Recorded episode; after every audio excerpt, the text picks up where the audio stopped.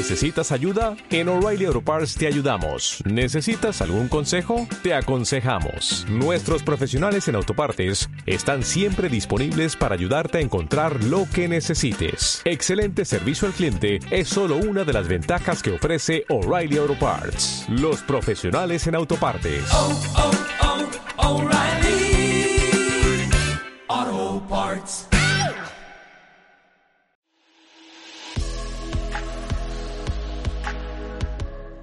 Bienvenidos a Respuestas Concretas a Dudas Reales, el programa de Oncopodcast Médicos de SEOR, en el que el oncólogo radioterápico responde a las dudas e inquietudes más habituales de sus pacientes.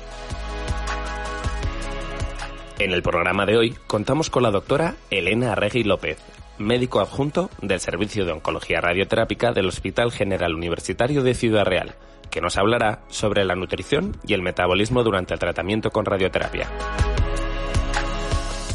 En los últimos años, la evidencia científica ha demostrado la importancia del estado nutricional, previo, durante y posterior a los tratamientos del paciente oncológico. Por tanto, es importante tener en cuenta este aspecto a la hora de indicar un tratamiento radioterápico. ¿Podría comentarnos la relación que existe entre nutrición y oncología?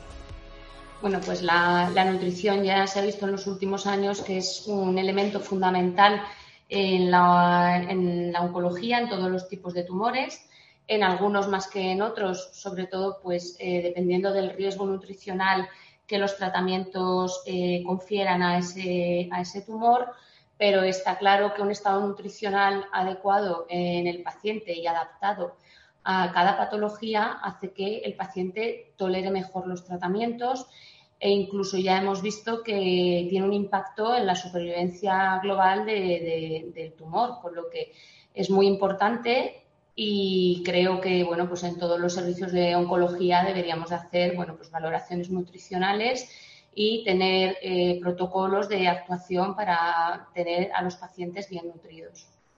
Gracias, doctora. ¿Y esto también nos aplica en oncología radioterápica? Sí, en oncología radioterápica eh, nos preocupamos muchísimo de, de la nutrición eh, del paciente porque además de eh, lo que hemos comentado antes, eh, las características intrínsecas de cada paciente y de cada localización de, del tumor eh, y ese estado nutricional, además nosotros, bueno, pues tenemos un tratamiento que es local y en dependencia de la zona en la que estamos haciendo el tratamiento y las dosis, bueno, pues así será de eh, tendrá unas toxicidades diferentes y eh, bueno, pues tenemos que saber eh, cómo manejar esas toxicidades en, cuanto al impacto que tiene en el estado nutricional del paciente. Muchas gracias, doctora. El paciente tiene que ser conocedor de las posibles toxicidades y de las medidas higiénico-dietéticas que están en su mano para intentar prevenir la aparición de síntomas indeseados, como es el caso de la enteritis o la disfagia. Doctora, ¿podría decirnos qué es la enteritis, por qué se produce y cuáles son sus síntomas y qué podemos comer si la sufrimos? Vale, bueno, pues eh, en principio eh, lo que he comentado anteriormente, el tratamiento de radioterapia es un tratamiento local, con lo que eh, dependiendo de la zona que irradiemos, pues eh, tendrá o no unas toxicidades derivadas de ese tratamiento. Entonces, cuando hacemos radioterapia abdominopélvica, eh, bueno, pues por tumores eh, ya pueden ser todo el área digestiva, gástricos, eh, por ejemplo, todos los tumores ginecológicos, la, urológicos, la, próstata. bueno, pues el, problema es que tenemos intestino delgado en medio del campo de tratamiento. Eh, el intestino delgado es muy sensible a la radiación y aunque nosotros en los tratamientos tenemos totalmente controlado el volumen eh, de intestino delgado que, tratamos, bueno, pues eh, sí que es verdad que durante el tratamiento y dos, tres semanas eh, después de haber finalizado este tratamiento, pues podemos tener ciertas alteraciones intestinales, sobre todo en, en, la absorción de ciertos alimentos, por lo que eh, nos interesa, por un lado, que el intestino delgado eh, esté con el menor volumen posible, es decir, que tenga poco gas y, por otro lado tendremos que tener una alimentación bueno, pues con alimentos que no requieran mucha absorción por parte de ese intestino que bueno, pues se va a ver alterado durante el tratamiento. Entonces, bueno, pues para poder hacer frente a, por un lado, eh, tener poco gas en el intestino delgado, pues tenemos que tener una dieta eh, que, evite pues, ciertas verduras que produzcan flatulencia, como por ejemplo la col, la coliflor, las coles de Bruselas, las alcachofas, las espinacas. Eh, tenemos que evitar eh, las legumbres o, bueno, pues tenemos que romper el hervor de las legumbres e intentar eh, pasarlas, hacerlas puré y luego pasarlas por el chino para quitarles la piel. hay que evitar, por ejemplo, todo lo que sea panes integrales o pasta integral o de multicereales, los frutos secos, toda la alimentación que tenga mucha grasa, porque nos va a ser más dificultoso a la hora de, absorber esa grasa. Eh, si hacemos zumos de fruta, tienen que ser sin pulpa. Eh, no debemos de tomar mucha fruta cruda, eh, tenemos que cocinarlas para que estén tiernas y evitar la piel. Hay que evitar frutas que sí que tienen eh, bueno, pues mm, mucha fibra, como puede ser las pasas, el albaricoque, la piña, las ciruelas, la naranja. Eh, hay que intentar eh, no tomar mucha lactosa, porque sí que en ese momento, aunque no seamos intolerantes a la lactosa, en ese momento que el intestino, bueno, pues está, tiene cierta irritación, bueno, pues la absorción de la lactosa no se hace igual de bien y podemos tener digestiones eh, pesadas.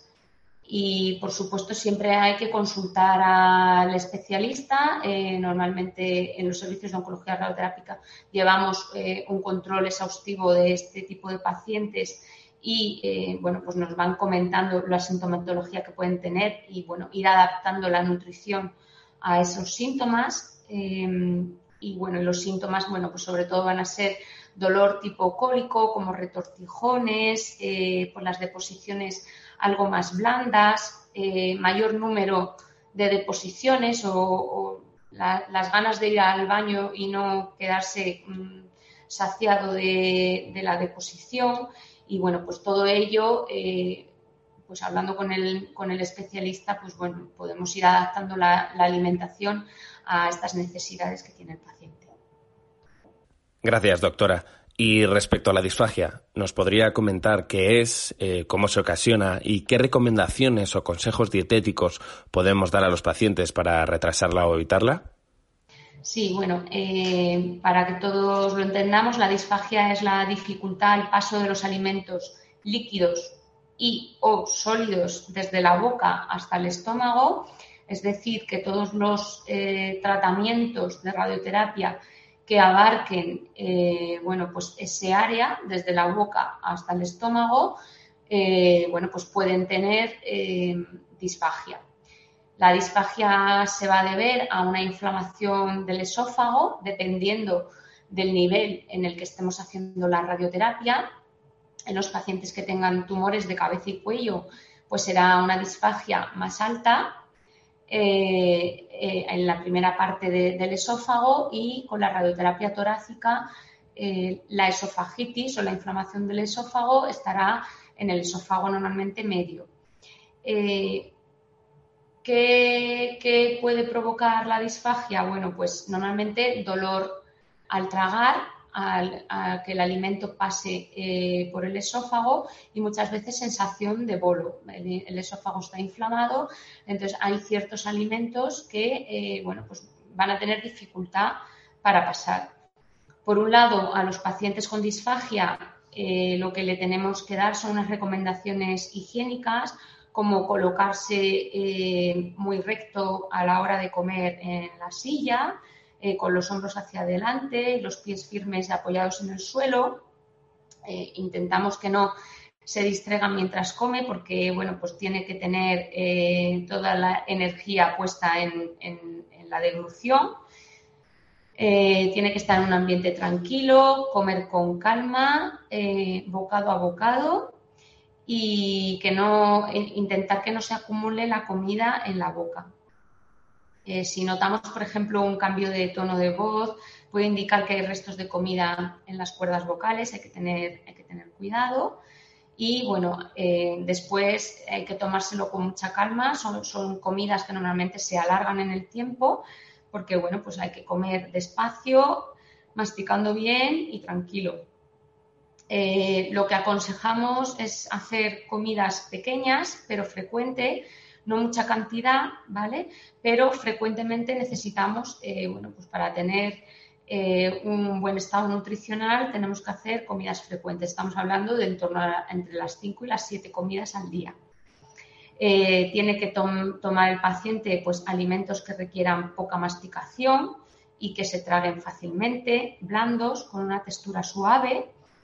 Eh, normalmente, conforme va avanzando la, radioterapia y la toxicidad es mayor, es posible que necesite alimentos que estén eh, muy troceados o incluso en puré.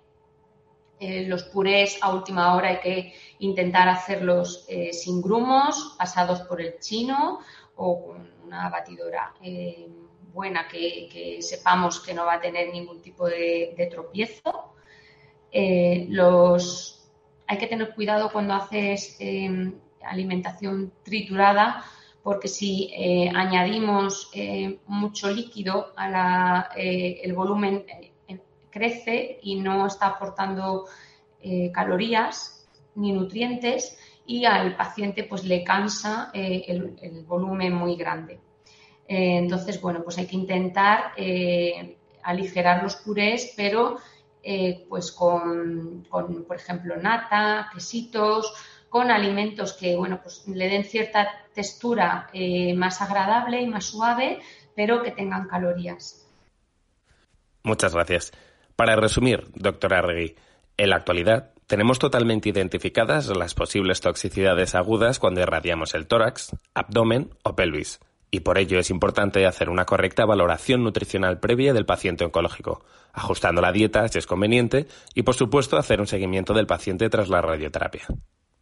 Eh, evidentemente, muchos pacientes, tanto en una radioterapia torácica como en una radioterapia de cabeza y cuello, que eh, sí que como son tratamientos eh, bueno, pues de, muy, em, de alto riesgo para el estado nutricional del paciente, lo ideal es valorar al paciente semanalmente con un peso y en el momento en que veamos que todas estas recomendaciones que le hemos dado y consejos dietéticos no cumplen con el requisito de mantener al paciente eh, con un estado nutricional adecuado, pues habrá que eh, plantearse el poner eh, suplementación u otro tipo de alimentación que sepamos que el paciente bueno, pues va a poder tragar y le va a mantener con un estado nutricional adecuado. Y hasta aquí el podcast de hoy. No queremos despedirnos sin antes agradecer la presencia de la doctora Elena Arregui por su participación en Oncopodcast. Gracias, doctora. Y muchas gracias también a todos ustedes por escucharnos y recordarles que pueden seguir los siguientes podcasts desde nuestras páginas web sor.es e inforadioterapia.com a través de Apple Podcasts, Spotify o iVoox y a través de nuestras redes sociales Facebook, Twitter, Instagram y LinkedIn.